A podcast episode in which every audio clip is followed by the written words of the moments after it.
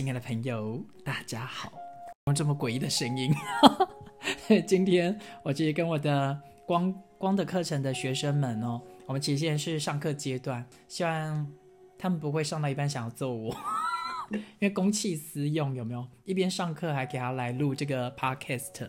是的，天使能量补给站，大家好啊，我是杰克西。那今天想要来跟大家聊聊蝙蝠侠。话说我们其中一位同学是文玲哦，文玲有看过蝙蝠侠吗？还没，但是有听说，听说呃，男主角说他自己演的很好。哦，也不错，对自己很有自信。但是我还没有看过 啊，没有问题的，正常啦。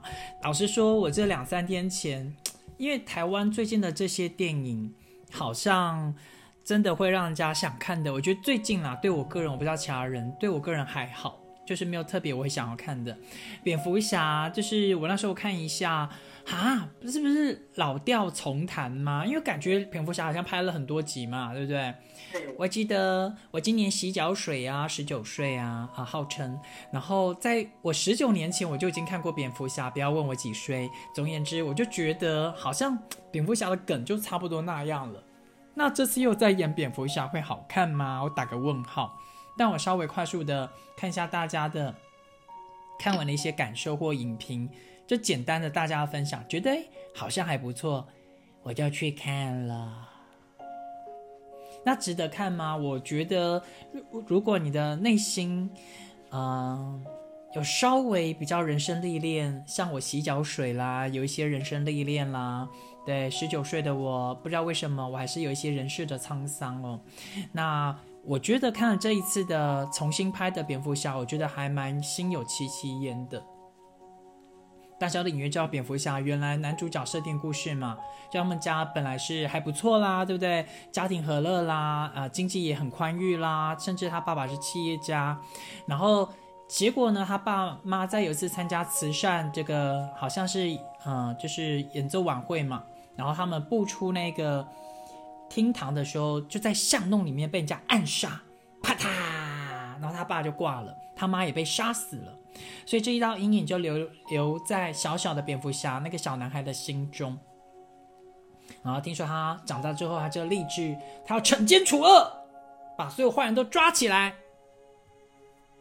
大概就是演演这样的故事啦。但有些故事就在讲，再怎么样惩奸除恶，其实高唐氏对不对，就会说他。他最终就是无可救药，就还是会有无数的坏人、无数的啊动乱会持续在这个蝙蝠侠的城市高谭市发生，对不对？这是大概我们熟知的一些剧情设定。文林看的是这个版本吗？应该是吧。嗯，对我好像一直在努力，有两有有看。看过两个人，两个两位主角的那种老式的那个版本啊。啊，你说蝙蝠侠和罗宾吗？诶，我好像比罗宾的比较没有印象，是好像有两个不同的主角演过蝙蝠侠了。啊，我的印象是在那边的。哦，好哦，好哦。那这次的新的主角是那个《暮光之城》的那个那个比较年轻的男生演。我觉得还不错啊！我觉得这次的蝙蝠侠，我看了是觉得好看的。那不是在他的动作场面而已，是在他的心回路转。那像我常常就是看很多人间的心回路转嘛，比如说我会帮人家做这个天使理性天使理性咨询，在这个天使讯息里面，我会知道啊，这个人他现在正在经历什么样的人生故事，那他如何可以让自己重新回到更快乐幸福的频率。所以我是其实我常常看电影会看进他更心灵层面。它可以被疗愈，或者是把自己爱回来的地方哦。像这次的蝙蝠侠里面有一个这个反派嘛，叫做猜谜人、解谜人哦，就是要你一直去解各式各样的谜语。得了，跟以前那个，也跟以前那个小丑。有点像，雷同，对，有点雷同。对我记得在上呃去年有呃就是有单拍蝙蝠侠的小丑嘛。有讲小丑之为什么会成为小丑的过程，比如小丑他就是他曾经就是各方面已经人生很低潮很悲伤了，但他妈永远告诉他，再怎么样难过的过去，你今天早上起床就还是要笑。所以他就是告诉自己，再怎么样低潮他都要笑，再怎么低潮他都要笑，所以到最后进入一种病态。他觉得他为什么努力到最后，可是老天爷的好运都没有眷顾他，所以他开始就进入一种呃，就是完全扭曲的这个报复心态。他想要报复这整个世界，他不相信再有真正的正义了。他觉得蝙蝠侠做的那个些正义的。呃，那些急救的过程呢、也只是一个短暂的，最终这个人间就是这么的无情、自私或人性本恶，所以小丑他的性格就完全的大暴走、扭曲，嗯那就我们一起来笑吧，那就变成这个诡异的小丑了。对啊，就会进入这个状态。那在蝙蝠侠的版本里面，我觉得对于反派的探讨，我觉得都很有很有趣耶。比如说，你看蝙蝠侠，他有他悲伤的过去，可是，在蝙蝠侠里面的每一个坏人，其实有他们各自的悲伤。嗯可是，你有没有想过，为什么同样的悲伤发生在我们自己或家人，或者是周遭一些人身上？有些人他变得他会更发愤图强，可是有些人他就是把他以为的这些悲伤变成一种攻击，嗯，对，对不对？常常就是很两极。对呀，嗯，话那说为，什么呢？对，为什么呢？文玲，我刚刚有先前有先就是有跟你讨论过嘛，就近期你有就是哎觉得我的服务好像也还可以，对不对？你有请女儿，你帮你女儿预约我的天使灵性咨询，哎，这块我可以跟大家分享吗？可以，可以哈，哎，那我想要问一下文玲，怎么会想要请啊、呃就是安排你女儿来找我做天使灵性咨询？寒假快结束的时候，好他心里头很苦闷，然后啊，最后他跟我说：“妈妈，你不是说要找咨询师吗？”嗯 那我跟他爸爸还有他刚好坐在八十五度 C 里面，就为了这件事情在讨论嗯我女儿的状态。那要找咨询师，要找什么样类型咨询师？那我提到说，我上赛斯的老师，他也是一个咨询师，对，但是呢，我女儿是一个不善于表达，又很害怕在人间面前讲话的，所以他爸他爸爸就突然冒出一句话：“那这样子最适合杰克西这样子的一个咨询师了。”为什么？因为我话很多，是这样子吗？不是那个那时候他的原因是说，因为女儿哈实在是太没有办法好好表达了，啊就，是他可以把问题抛出来之后，如果这中间的话，可能就是老师的感受，老师的啊，感受要很强烈、很明白，那才可以跟他做一些对话或者是什么。所以因为这个样子，那我女儿就跟我们聊一聊，就说好，她就说好，那就是请我们这次就是找杰克西老师聊聊一聊知识。啊，太棒了！那他这样聊完之后，你觉得有是有他对他是有帮助的吗？有，其实从那个当天，从他讲话的声音语调，可以感受心情，就是已经不一样了。真的啊，对，然后呢，呃，隔天礼拜天嘛，哈、嗯他他要回淡大的时候，嗯，他就会过来类似撒娇哦，真的啊，对，就说你们要让我一个人自己回去吗？不然不然这几不然这一两个月他不会撒娇吗？他不会有这种现象哦，好，他可能很很很乖巧，很理性的说，会试探的表达而已哦。嗯，但不会这么，嗯但是他这次就是就是直接类似更比以前那个试探性更往前进的表达，说他很希望我们陪他载他回去。啊，这样会不会嗯、答案下次不要咨询好了，他就可以更独立？没有啊开玩笑。其实还好啦，我是对觉得说，当他这样子向我们提出对，请求的时候，我们还是都会回到我们自己当下哈，我的情况、我的身体、我的状态。嗯。如果我觉得行，我就会说好。然后如果不行，我现在是不是可以向他表达说，哦，今天妈妈没办法，你还是啊自己做节育。那我觉得是我自己有这一步是我进步的很大一啊步，，所以所以、嗯。所以他他他今天打架跟以前那个都没有什么关系的。太棒了，所以你也是勇敢的妈妈，会拒绝被孩子勒索的妈妈。好，不错。其实他们没有勒索我，是自我自己捆绑自己。对了，也是天下父母心，都忍不住想要给孩子更多。那所以，我就可以大概聊一下，呃，陪伴你孩子在咨询过程的一些状态嘛，可以吗？可以哈。好，我讲一下哦，就是文林的女儿啊，啊，你说她现在是啊淡江大学吗？对。哦。了解了解。好，因为那时候。呃，就是美眉跟我互动的时候，一开始我也不懂啊，说，哎，今天怎么会想要约咨询呢？然后她大概就是说，她觉得她不太擅长表达，她觉得她的认知好像跟同学、跟周遭人认知不一样，什么意思？比如说，嗯，比如说他们周遭有一个呃，这个呃班上的干部哦，或者是老师，他就觉得，哎，这样的人好像做事比较严谨，比较严肃。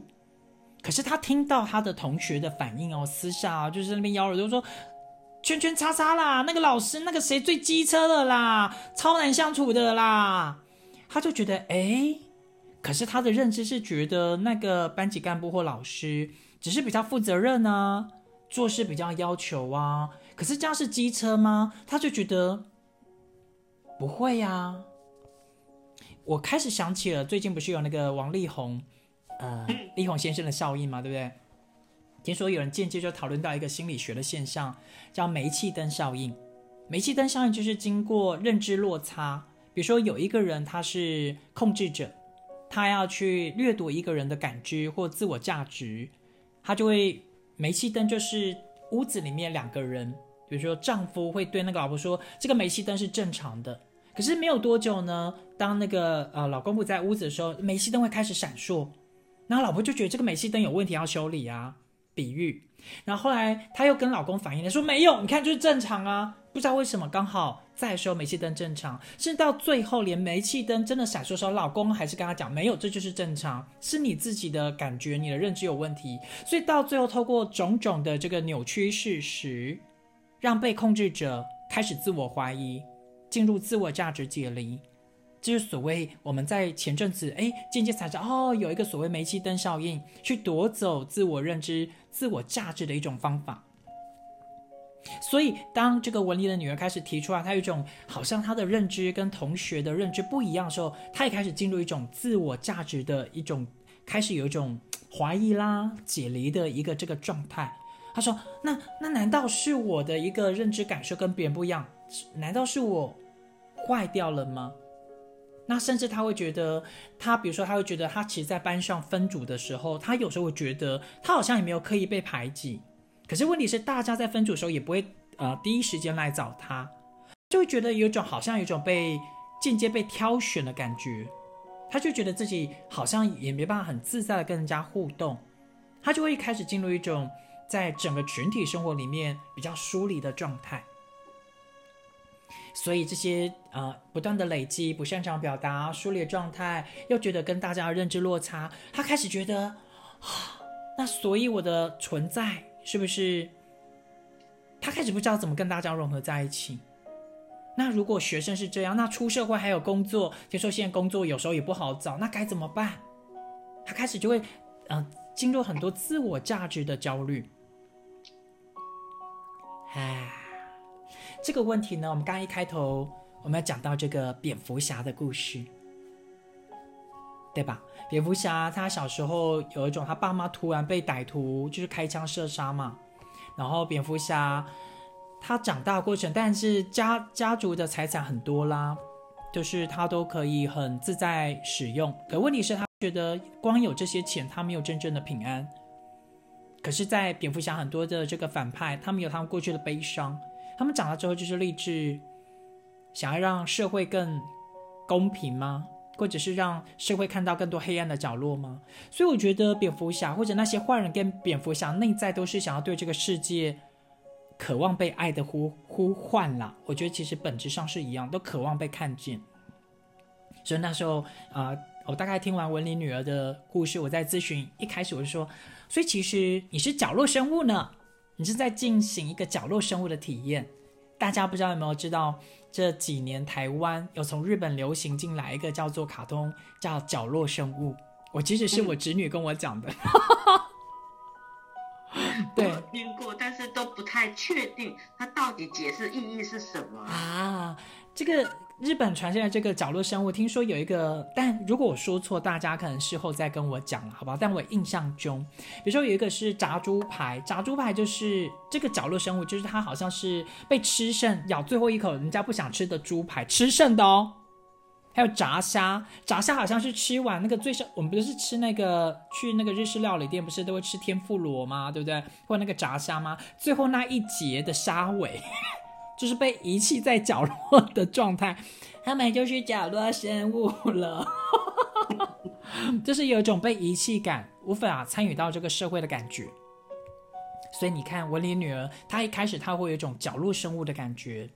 然后，比如说蝙蝠侠，对不对？有一种被遗弃感，被他爸妈遗弃，被歹徒的这个，呃，这个呃夺走他一切嘛，他就觉得他被边缘化啦。或者是在蝙蝠侠所有的看似的坏人反派，有他们各自的角落悲伤的故事。所以我统称这些无法呃进入一种爱的整合，无法跟这个社会跟我们同才连接的状态，就是角落生物。那如果我们是带着一种分析的状态去分析，有时候就觉得哇靠，你就是在那边说风凉话。我我我等文林的女儿，可能当下如果我这样子去拆解她的状态，她会觉得我好像是在批评她，不是在拆解，她会觉得我在评断她。我当然不想要让文林女儿有这种感觉嘛。我说文林女儿，你是你现在在进入角落生物的扮演哦，就角落生物的扮演，但不要担心哦，因为在陪你讲话这个杰克西老师啊。他曾经是角落生物大魔王，这是是啊，我杰克西曾经是角落生物大魔王呢，我是里面的王。这个王有什么？这个王拥有满满的孤独、想死的念头。他之所以成王，因为在所有角落生物的悲剧里，他都会认为自己是全天下最惨、最惨的那个人。我曾经在我小时候小学的阶段，我都我大概都在这样的一个状态里。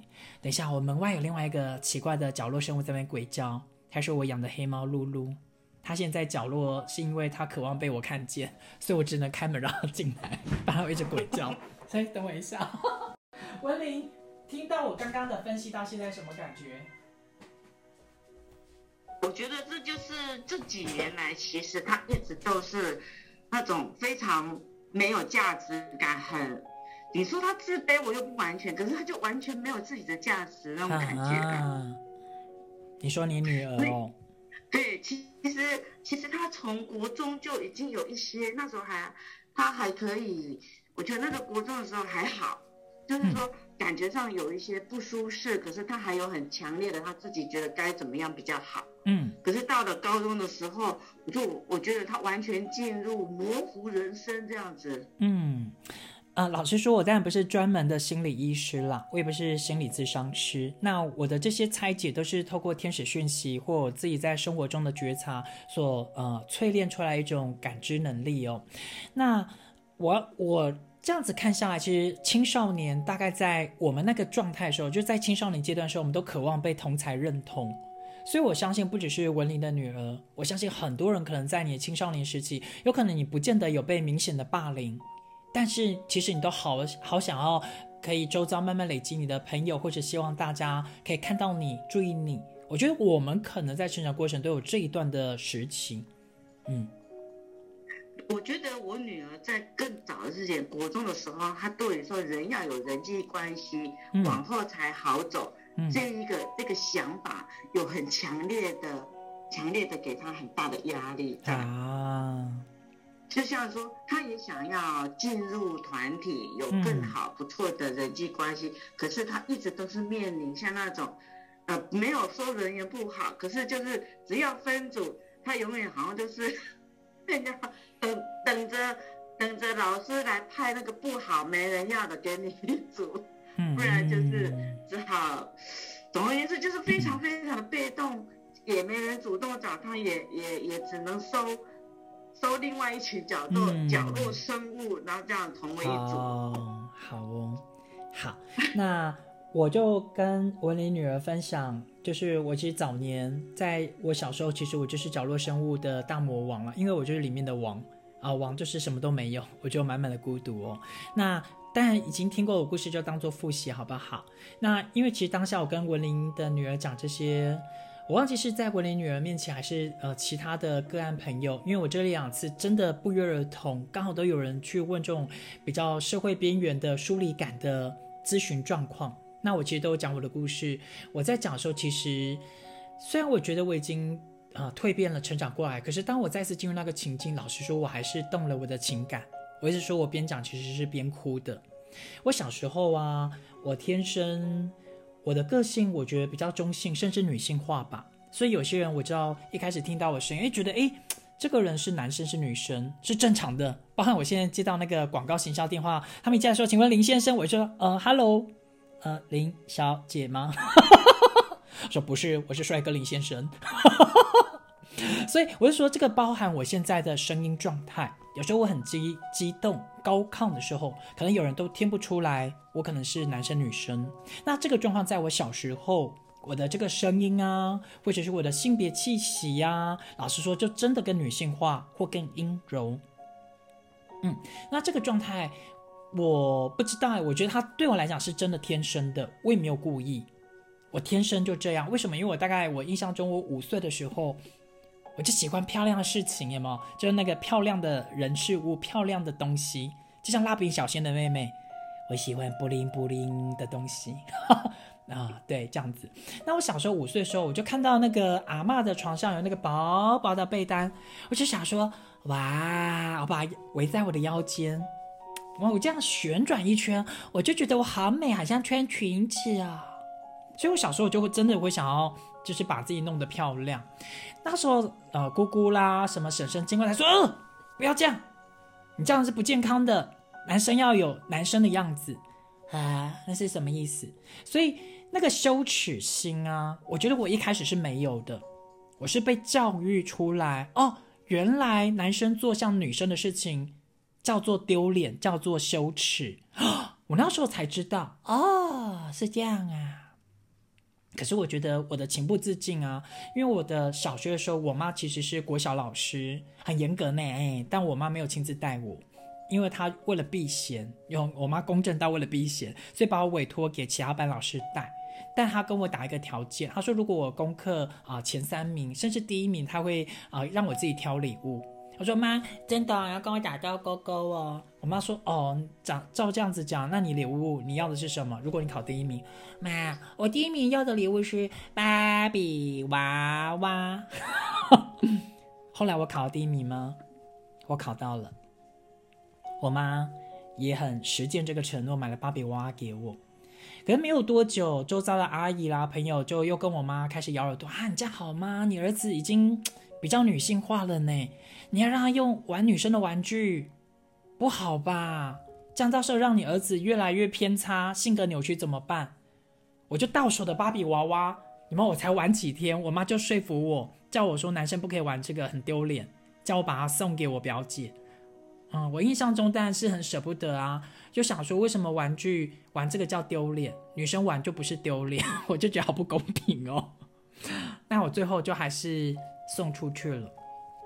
可是这个性格一开始我不懂，我指的是大家可能会不喜欢我跟正常男生不一样的状态，大家不懂啊啊，应该说我不懂啦，但大家好像都会排斥，所以我在我正式的小学大概二三年级之后呢，我慢慢越来越感受到大家其实是会排斥我或霸凌我的，比如说啊，同学会笑我，哈哈哈，死娘腔，死人样，死太监，然后。包含大概在我记得三四年级吧，我后来在一个班上，其实我成绩都不会不好哦。然后老师就是要点名，突然把我点名叫我起来。我当时想，嗯，我的课业课业没有不好啊，有可能还没有办法每次都第一名。可是为什么要叫我啊？我功课哪里不好吗？啊，写错了吗？那那是一个男老师，他把我点名叫我起来之后呢，他突然跟我说了一句话。不是功课上面的事情，杰克西啊，你可以像男生一点吗？拜托你赶快回到男人国吧。他很严肃、悠悠的，以为幽默的说了这句话，所有的同学听到之后就疯狂疯狂大笑嘛，哄堂也疯狂大笑，哈哈哈哈哈哈！我当下我即使是，就是所，你去想象那个场景，所有人都在笑，老师也，老师就是他也觉得他在开导你，然后所有的同学、周遭的人都在笑，然后我我自己有感受到我整个脸涨红，然后脑袋整个空掉，我觉得好像突然被那个雷打到，被巨大的木头敲到头，我瞬间呆掉。因为我一直以为，我只要功课好，我就不是一个会被老师挑剔的人。我突然那一天那个当下，我好想要找一个地洞钻进去。啊，sorry，现在又那个哽咽。我当下就觉得，哦，所有一件事情我是不能改变的。什么什么叫不能改变？就是我可能怎么做，我都可能这辈子我都会被人家嘲笑。就我的个性，我讲话的声音，那不是我能改的。我曾经有因为这件事情，我私下其实是很努力的、很振作的，回到我家说：“妈，我就还是用苦笑的哦，妈，嗯，我在学校都被笑哎，他们都说我死人妖、死太监、死娘娘腔。嗯，妈，那你觉得可以怎么办呢？”我妈想了一下，她再次告诉我，是那一刻之后，我觉得是。第二度的晴天霹雳，她说：“杰克西啊，那你就不要让人家笑啊，你不可以假装像男生一点吗？”当这个话语进来的时候，我彻底的知道，原来全天下应该没有个人会喜欢我了。在学校，同学讨厌我，老师讨厌我，连原来连我的家人，我的妈妈都认为我是怪物。为什么呢？因为我必须要装得像正常人，我才会被爱。我妈可能才会爱我，别人才会爱我。你说我真的没有试过吗？我还真的试了耶。我觉得我妈给我一个解决方法，我想那可能也只能试试看了吧。所以隔天上学的时候，我就很震惊的看到每个同学说：“同学早，大家早。”我就故意压低声音，装的很低沉的嗓音。可是那毕竟是装的。大概没有半节课，没有过半天就破功啦。而且那个破功之后，我更讨厌自己，因为我发现原来我装也装不来。所以在那一次之后，我就开始想要自杀。我就觉得我反反正我再怎么努力，也没有人会喜欢我，我的存在就是个错误。我真的就是进入很边缘、很边缘的角落大魔王的性格。那个性格就是我曾经还甚至还在想，如果我自杀了，我一定要穿红色的衣服。文玲快回答我，你觉得为什么自杀想要穿红色的衣服？哎，那个是好听说是什么，还要回来找人家 找人家像报仇还报 那样子才要穿红衣服。对，答对了。厉鬼。对我曾经一个心愿是要当厉鬼，因为我想要去报仇啦。对我想要去报仇那些笑我的老师啦、同学啦，我当然不会报复我妈，哼！但我也不想要让她太好过。在那一刻，我就是角落大魔王，我想要毁掉这整个世界，又有点像蝙蝠侠里面的反派。或许我曾经有一个角色叫暗天使吧？或许 如果蝙蝠侠里面可以让我演个角色的话，对，那那是什么让我改变了呢？我觉得在在那一个时期，小时候，那时候我真的每一天想到隔天要上课，我就开始流眼泪，一直哭。就会想啊，明天要去被笑了，我成绩再好也没用，反正我一开口，我声音就是会露馅呐。嗯，我那时候就随时都想死。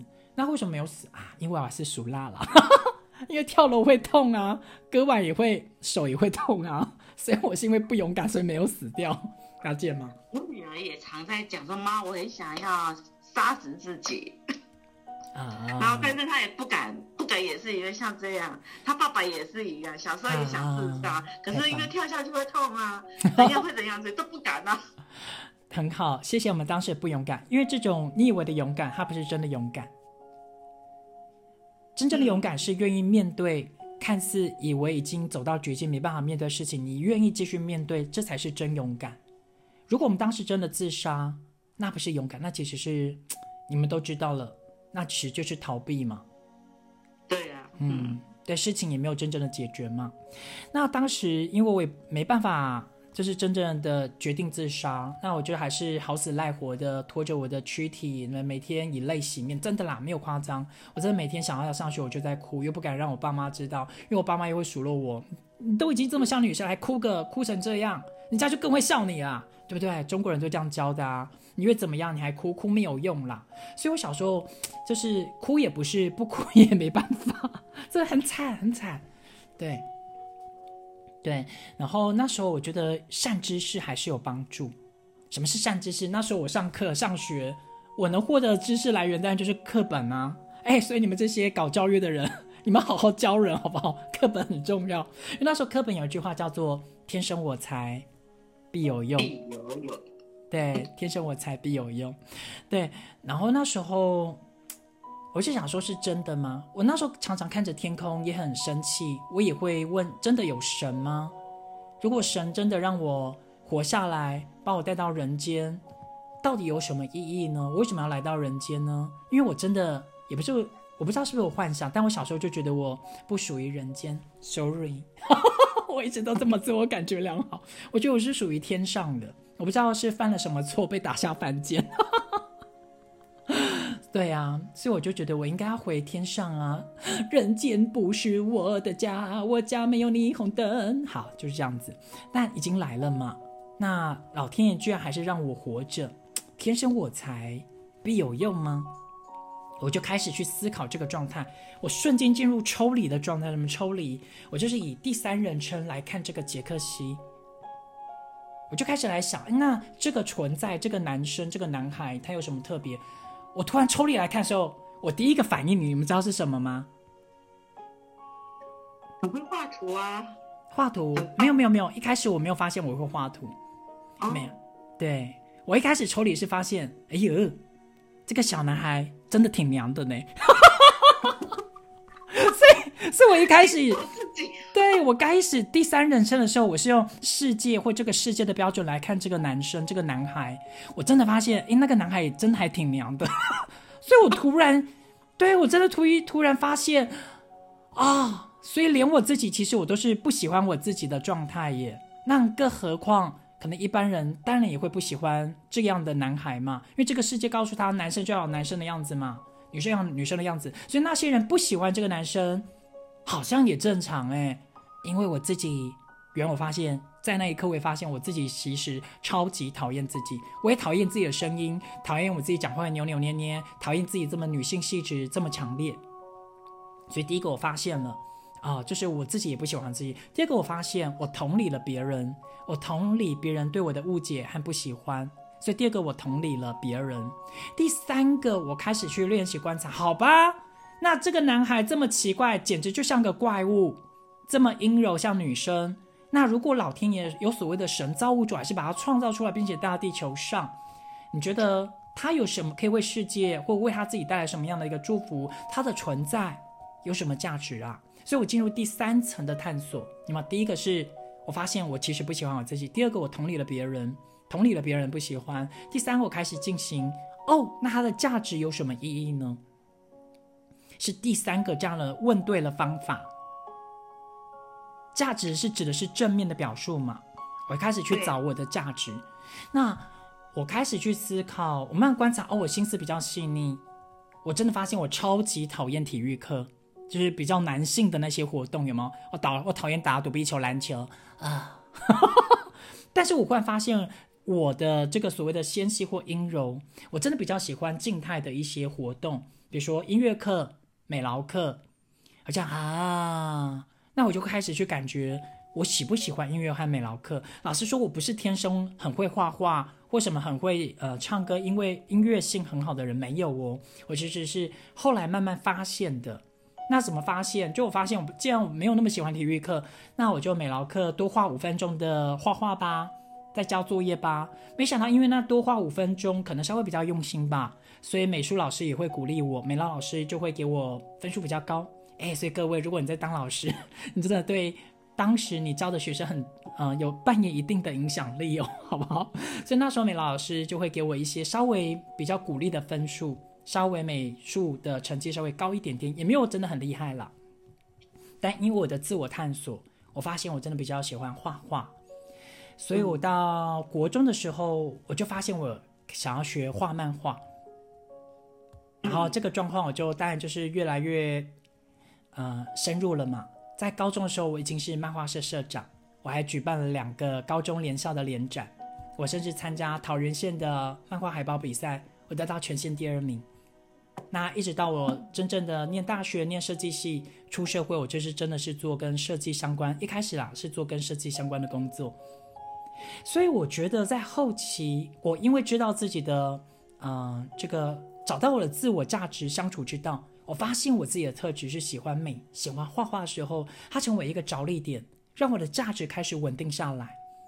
甚至在以这个为基础，我去进行自我心灵探索。比如说，这十几年我开始进入身心灵的学习，甚至把我的这些过往的经历，如何从角落生物的悲伤，然后慢慢把自己爱回来，滋养自己。现在甚至让我的故事可以成为一个祝福，可以去祝福到更多人。就像刚刚刚刚可能大家有观察到、有听到，我在某一个段落其实有哽咽，因为那时候我眼眶真的是红的，因为那时候其实没有我。我几乎觉得没有人可以帮我了，就是你看我回家求救，我妈也不知道怎么帮我。嗯，老实说，我曾经在心灵探索的初级阶段，我有讨厌我妈，因为我觉得我妈怎么可以在那个阶段对我落井下石。但我后来又懂了，我又更懂的时候，我觉得我妈也是第一次当妈妈，她不知道怎么去爱这个小孩。毕竟，如果你的小孩这么的特别，她真的也不知道该怎么办，不是吗？所以我突然。在后期，我也了解我妈真的不是故意的，她只是不知道怎么爱我。所以我后来，我就像你们也看到啊，也听到的，我也不恨那些人。不然我以前是想恨嘛，想当厉鬼嘛，去报复嘛。所以我是慢慢的把所有的恨都化解掉。我因为我方法就是我先把自己爱回来，我把自己爱回来，我稳定了，我再去祝福别人。那我在讲哽咽那个阶段，是因为我跟文玲啊的女儿在服务过程中，我就分享刚那个故事。我说：“Hello，我知道你现在有角落生物的感觉，但不要怕哦。你现在只是小小的一些感觉。我在当时曾经是角落生物大魔王哦。那我就跟他分享怎么去蜕变，啊，从这个毛毛虫变成蝴蝶的过程。我说很多人都会把这个蜕变哦，把自己爱回来想得很戏剧化，比如说我们瞬间就会变得很多人喜欢呐，就会变得很厉害呀。”变得很帅、很漂亮啊，很有才华。其实不是，真正的蜕变疗愈是，无论别人可不可以从此喜欢你，或者依然不喜欢你，真正蜕变是你愿意开始练习，就算没有一个人了解你，你都会爱你自己吗？真正蜕变是在这个状态，是向内的自我陪伴和自我探索，不是外面你获得了多少掌声，你不需要向谁证明，你也不用向自己证明。你只是温柔的爱着自己，陪着自己，那是不需要证明的。这就是爱自己。因为你有没有想过，比如说，我记得文林女儿她那时候有分享，她在这个班上，她啊班上有一些比较看起来天生个性开朗、活泼的人，好像天生就是一朵朵的向日葵，个性很灿烂。可是有没有想过，有一些人他天生就比较内敛？有可能他的品质，他比较亲和力，像牵牛花；有些人他的品质就像郁金香，说不定你女儿是一朵兰花。那有如果有一种蜕变，我们都希望把牵牛花、郁金香、兰花要蜕变成向日葵。你觉得？可能。对，那个那个叫蜕变吗？那个应该叫做 模仿吧，或者是被整形了吧，对吧？嗯，对啊。文林，你觉得在造物主的角度，假设在神的国度，神的花园里面有各式各样的花，有兰花、郁金香、牵牛花、向日葵、牡丹花，你觉得哪一个品种在神的花园是最高贵的？高贵啊！我觉得每，我觉得每一朵都会很美啊，因为不一样，所以看起来好美哦，千变万化，颜色又很多，所以。没有谁，应该是没有谁是最高贵的一朵花。太棒了，对，在我奇迹课程的这个学习和光的课程的理解哦，啊，就我了解到的真理是，造物主爱所有的万事万物。可是是谁分了牵牛花、向日葵、兰花、郁金香的高低贵贱呢？那不就是我们人类自己的评断吗？可是，在真正更高的造物主的眼中，一切万事万物都是平平等的，没有谁高贵于谁。大家就是神的花园里面的每一朵灿烂缤纷的花朵，我们就是他们共同演奏美丽的音符，我们会交织成一个美丽的交响乐团。每朵花都一样的高贵，一样的美丽。所以，我的意思是什么叫做爱自己和蜕变？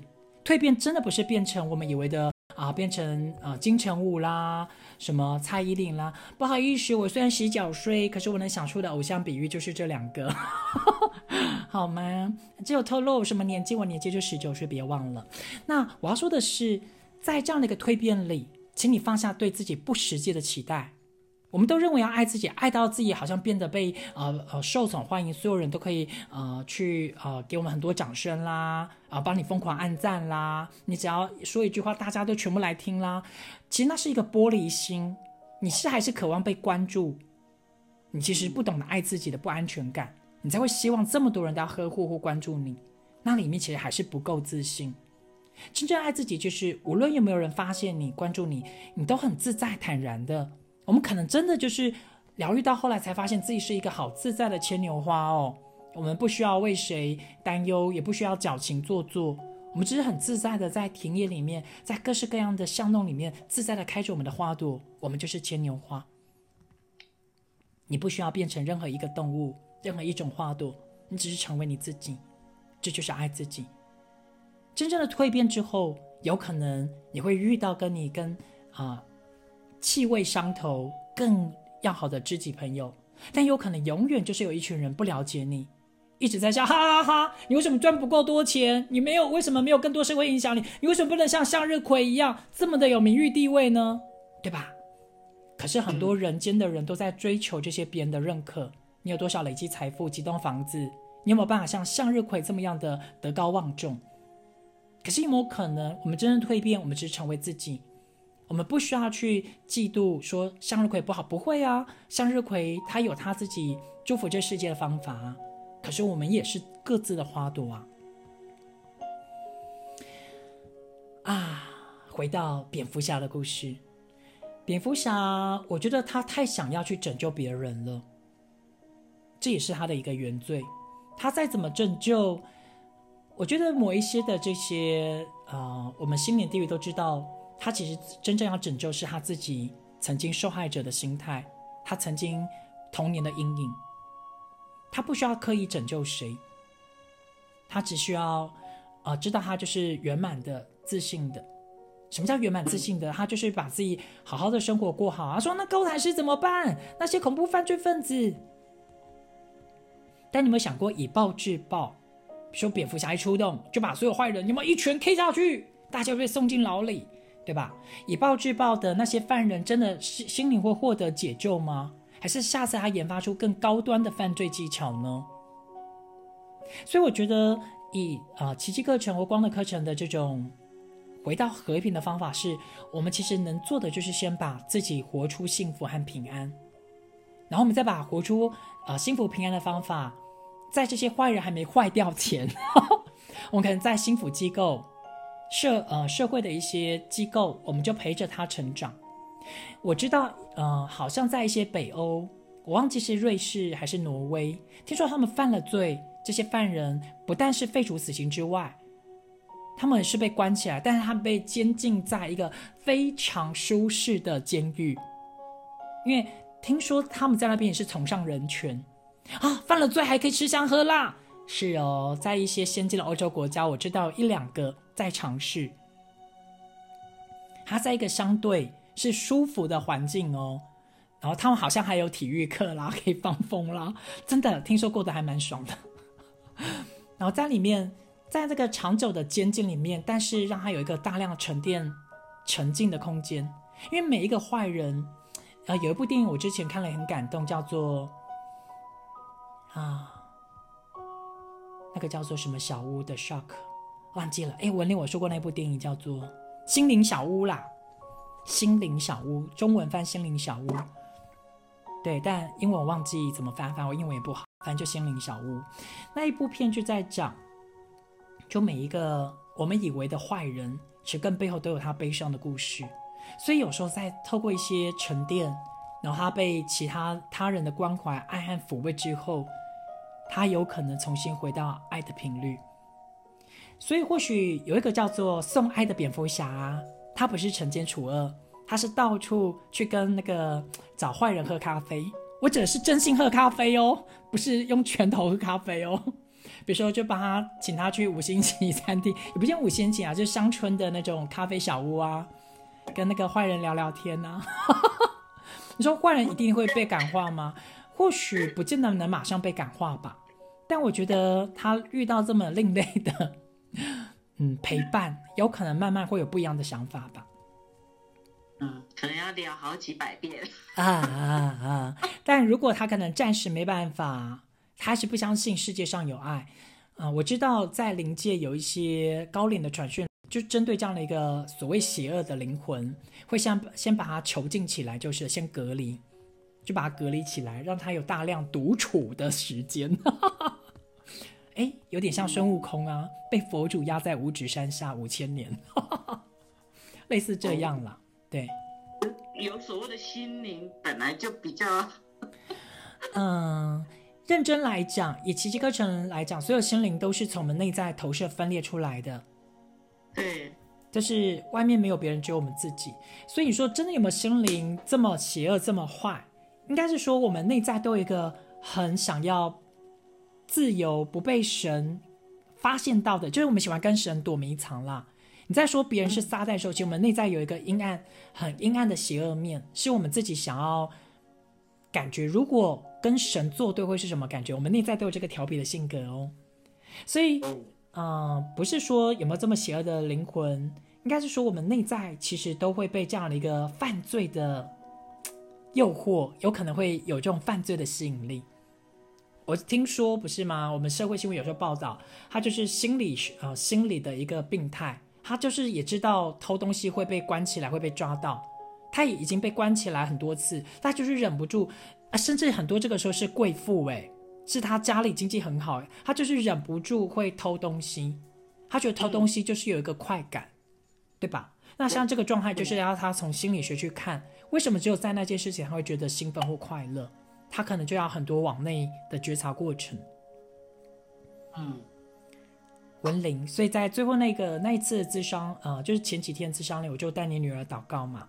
那我当然是结合这个呃光的能量的方法，加上奇迹课程的真观术四步骤，然后在那个祷告里，我当然知道大家一般可能不能体会到啊，但我的确在带祷告的时候，我会感受到巨大的能量、巨大的光，完全的环绕着我们彼此。我只是神或天使其中一个管道，我将这份纯粹的祝福，回到爱的频率，带给来跟我呃。互动的个案，那我就帮你女儿祷告完啦。文玲，请问你间接听到女儿被祷告完后，她有什么感觉呢？嗯，我觉得她的感觉就是心放下了。嗯。他最常表达就是这这几个字，然后就觉感觉到心放下的很神奇。然后那一天，对，那一天他已经很久很久我没有看到，其实他一直有，就是他曾经他是属于那种内在视野会有很多的图像，然后他有时候会很强烈的那个渴望想要把表达画出来。真的，那天他就做了一件事情，他说妈。先不要吃饭，我好想画我脑袋里面的一个图哦。那好吧，你就画。嗯。结果我去画，他画完之后，我一来看，他画的就是一只蝴蝶啊。而且他，而且我一直都说，哇，你画的实在是，以我来讲，你简直是太厉害了。嗯，太棒了。然后他就是，然后我那只画的那个蝴蝶，真的是好久没有看他画的这么样子的快速。然后我觉得这么漂亮，这样子。嗯，我讲一下，因为我在咨询过程里，我其实刚刚讲了一个毛毛虫变蝴蝶的故事。我说你不可能永远是毛毛虫，就像我小时候的角落生物，我就等于好像被大家逼到角落嘛，我几乎就是一个快要自杀的毛毛虫。我们很多在那个当下想要放弃的时候，你就顶多变成会上吊的毛毛虫，你还能变成什么？如何从毛毛虫会做出不一样的变态？我们都变态了，对吧？以自然生物学来讲，毛毛虫是一个变态的昆虫嘛，那它它变成了新的形态嘛，所以如何变态呢？如何蜕变呢？答案就是往内去重新的去探索自己，爱自己。就算这个世界依然在一个巨大的起伏或冲击里，不要放弃自己。别人可以放弃你，但请你千万不要当放弃自己的那个人。我曾经被老师，他以为他在引导我，但我我也不怪他了。虽然我现在这样讲起来有点恨得牙痒痒的，但我知道他后来有一天他懂了，应该就知道他其实做了曾经一个很有趣的蠢事。他其实那就是公开霸凌我嘛，而且他引引导所有的同学可以合理的霸凌我，不是吗？对啊，那当全世界都好像在跟你作对的时候，你愿意先把自己安定下来吗？报复真的没有用。如果我们变成蝙蝠侠，以为去报复别人，去啊，去变成厉鬼，去伤害厉所有的人，把坏人都杀掉，那些坏人他只是暂时迷路的，他其实也是没有爱的灵魂呢。当你当你把爱回来的时候，蝴蝶不是为了自己漂亮，有一天它的翩翩的彩衣，它的美，它自在平凡的美，有可能会感动更多的。花园中的每一个动物和昆虫，为每一个悲伤的角落生物，都让他们知道他们有各自飞翔的方法。嗯，所以就像我现在有机会可以成为用心灵咨询的方法去陪伴大家，我现在就试着用我的蝴蝶的啊飞翔的翅膀，也告诉你们，你们绝对都有你们自己飞翔的姿态。嗯，就这样。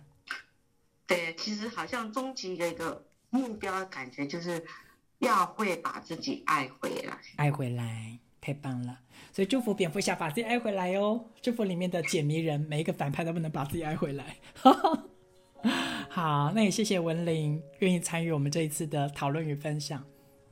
谢谢，谢谢。那天使然后补给站，杰克西这次话有点多，我们下次空中相见，拜拜。